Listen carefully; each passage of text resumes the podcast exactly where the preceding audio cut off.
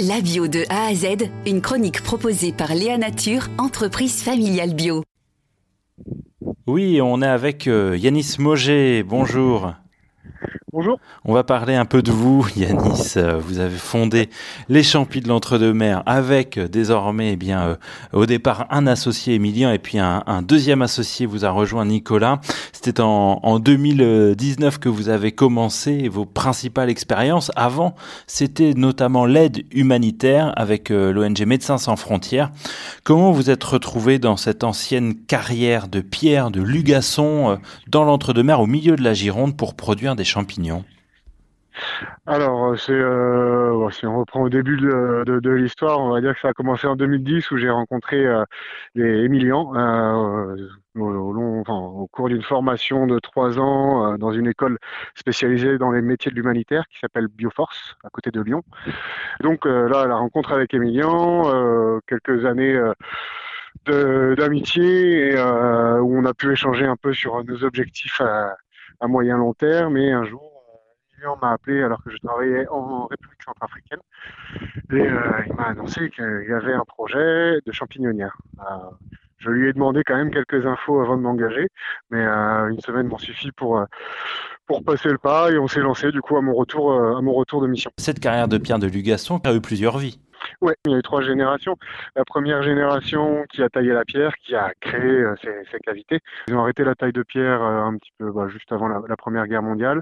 Il y a une période de chevauchement où déjà il y a des personnes qui faisaient euh, de manière un peu artisanale du champignon de Paris.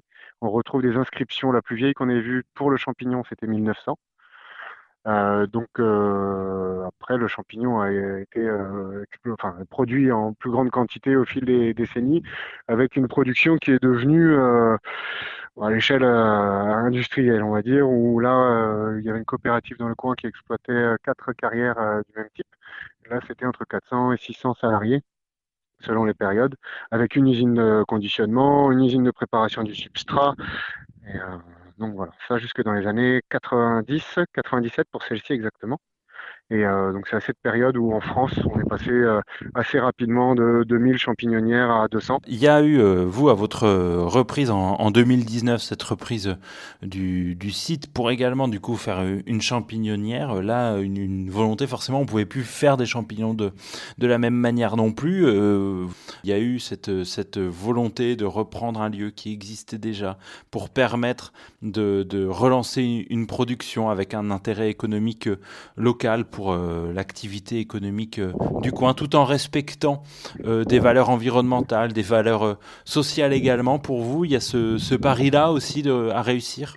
Bien sûr, bien sûr, on, travaille en, collectif à plusieurs dans un modèle juridique qui, euh, qui pousse un peu à la communication, au consensus, qui est, euh, bon, on est en GAEC, un groupement agricole d'exploitation en commun. Euh, donc ça c'est, donc aujourd'hui on l'a dit, on est, on est trois. Après on a le champignon, c'était vraiment un point de départ pour pouvoir ouvrir la porte à, à d'autres activités, qu'elles soient agricole, culturel euh, ou autre. Hein. Euh, mais euh, l'idée, c'était toujours de, faire un, modèle polycultural qui, qui, voilà, qui nous permette d'avoir un petit peu des, fermes, des petites fermes qui, pourraient produire plein de choses différentes à, à vendre en local. Eh ben, très bien, merci beaucoup Yanis euh, Moget avec vos deux associés. Vous gérez ces champis de l'entre-deux-mer et puis euh, on aura l'occasion de, de revenir avec vous euh, une autre semaine sur une autre production que vous avez lancée depuis, parce qu'il n'y a pas que des champis dans votre entre, c'est aussi les endives que vous avez lancées. En tout cas, on aura l'occasion d'en reparler. Merci beaucoup à vous Yanis Moget. Léa Nature, fabricant français de produits bio en alimentation et cosmétiques, bénéfique pour la santé et respectueux de la planète.